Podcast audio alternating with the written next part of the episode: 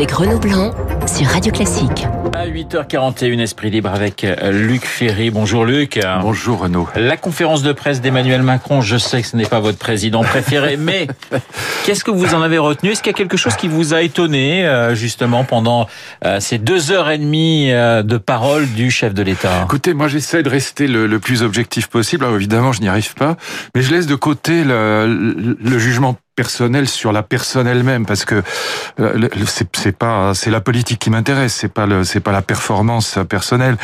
Euh, non ce que j'ai trouvé qui est c'est au fond qui trop embrasse mal étreint il y avait trop de choses. Euh, sur chacun des sujets on aurait pu en effet euh, consacrer l'heure entière par exemple sur la proportionnelle.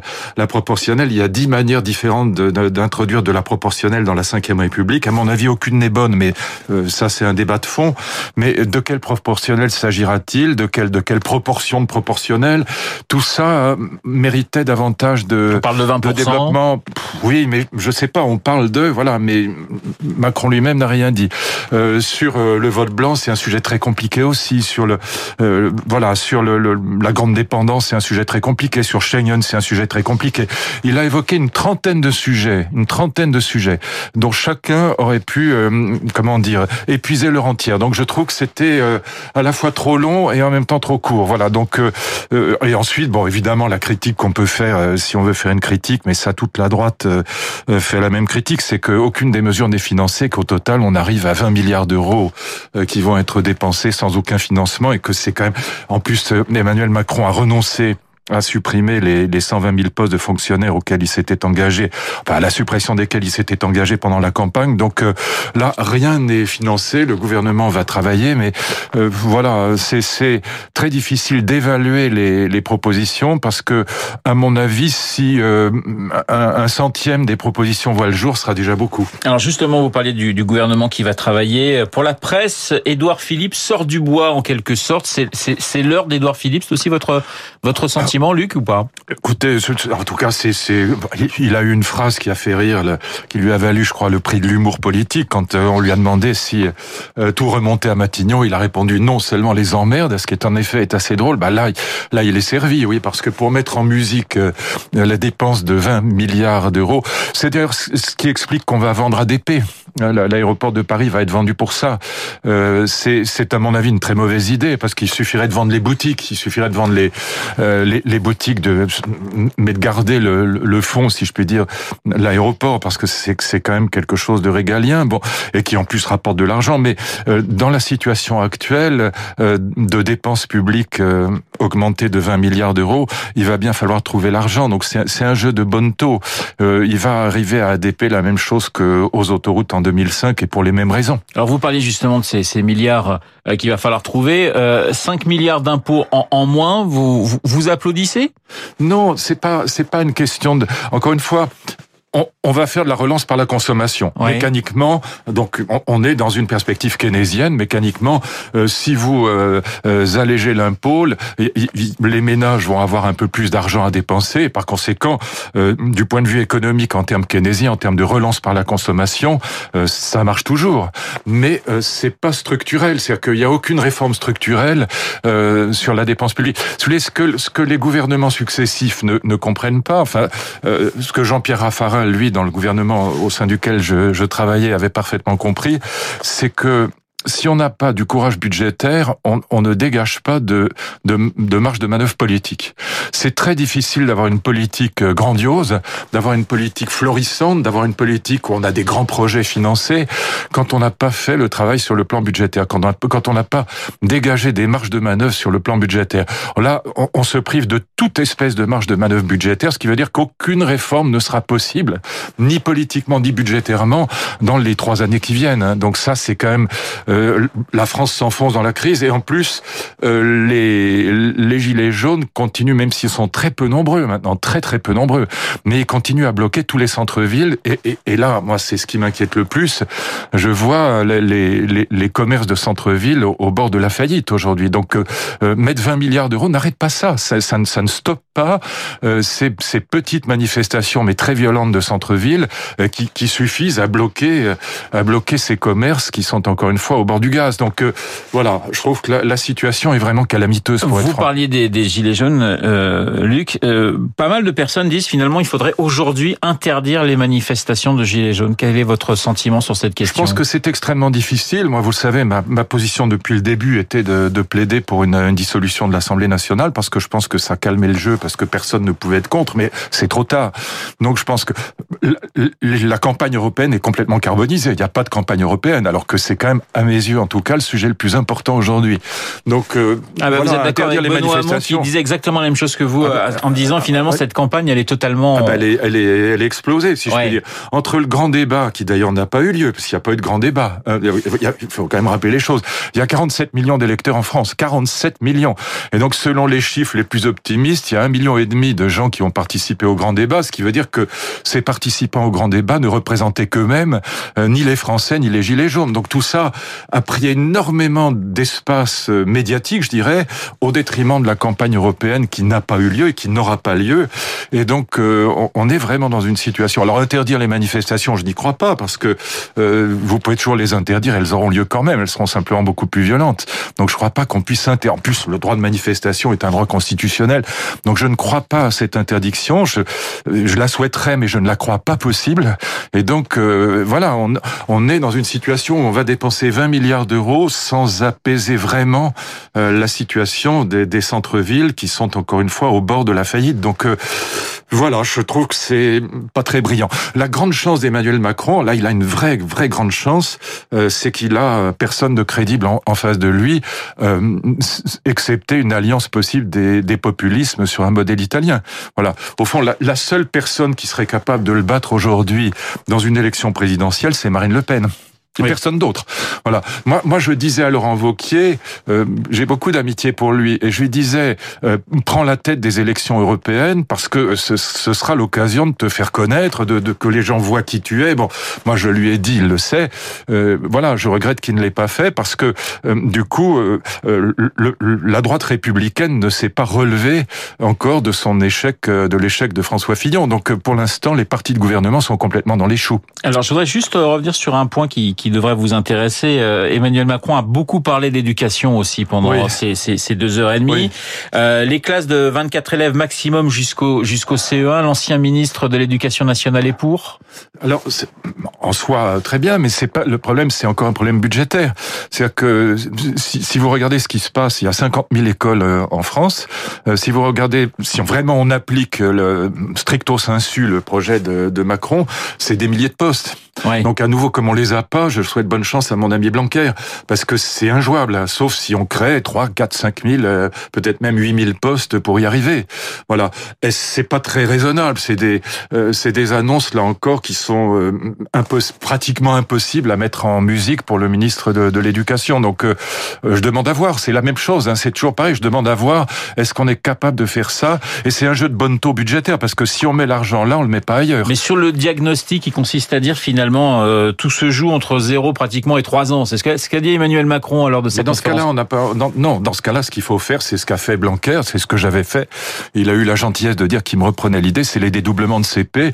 On peut même aller jusqu'au dédoublement de CE1. Euh, 80% des enfants qui n'apprennent pas à lire au cours préparatoire n'apprennent jamais à lire.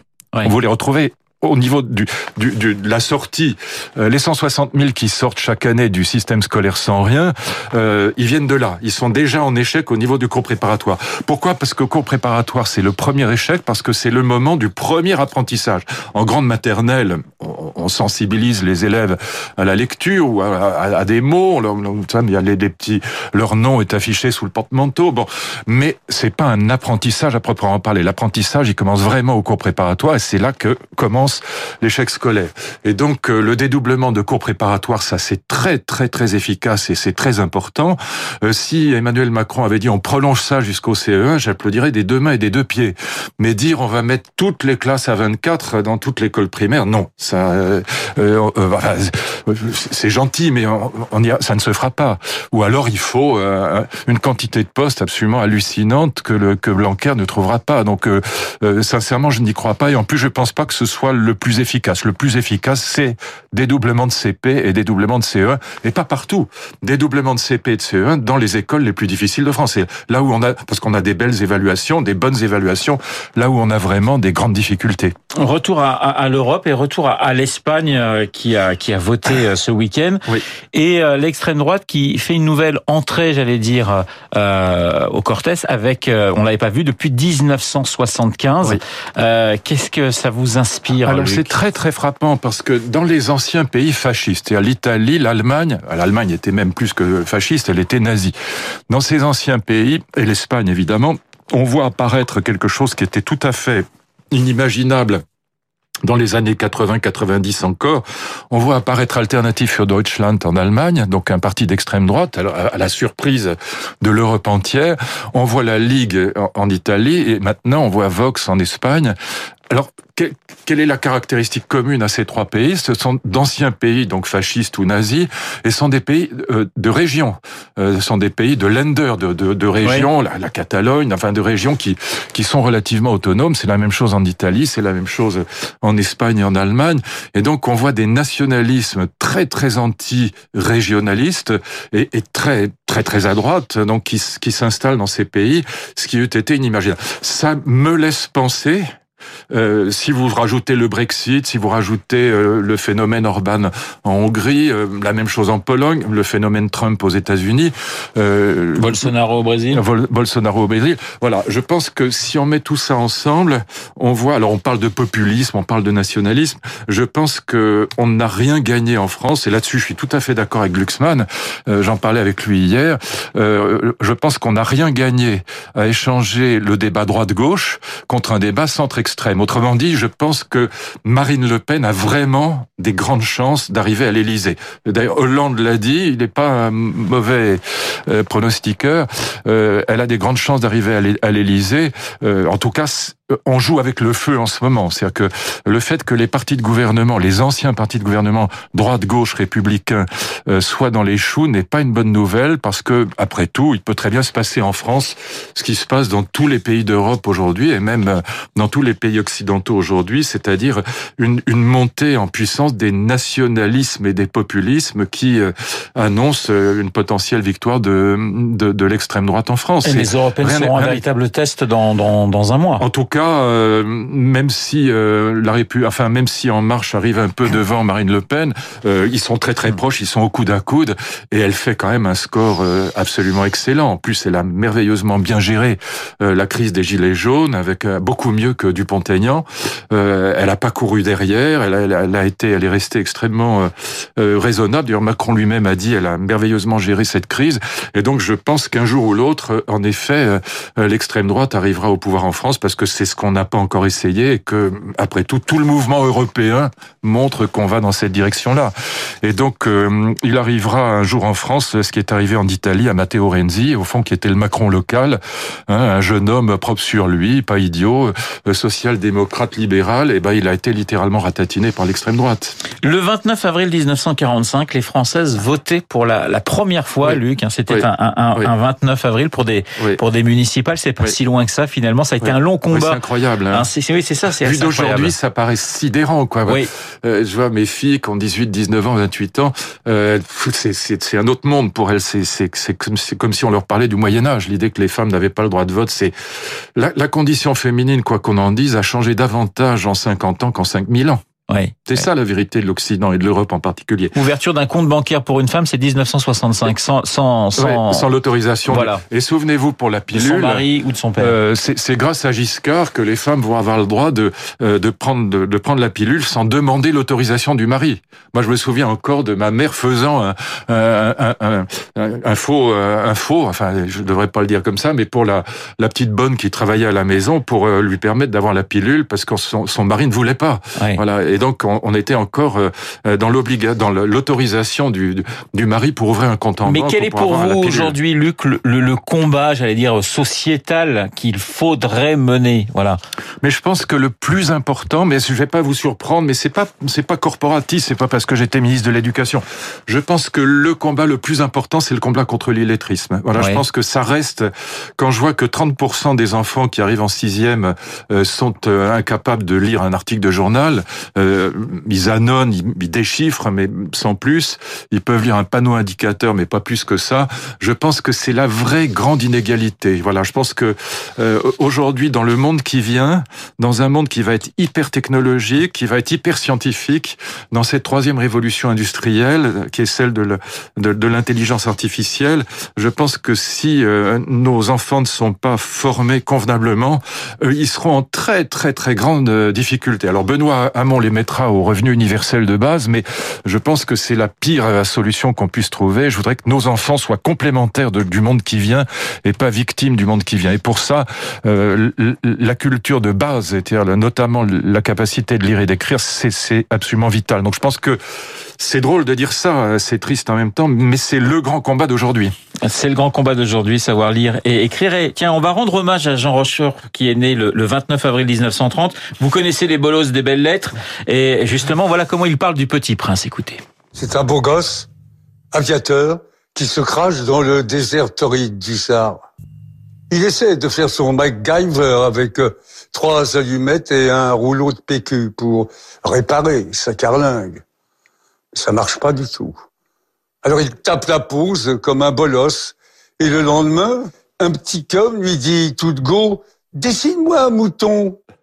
Voilà, Jean Rochefort, né le 29 avril 1930, mort euh, le 9 octobre 2017. Dessine-moi un mouton. Voilà, c'est ce qu'on va souhaiter à, tous les enfants euh, qui nous écoutent et qui euh, vont apprendre à lire et à écrire. Merci Luc d'avoir été ce matin. Merci à vous. libre de Radio Classique. Il est 8h57 tout de suite.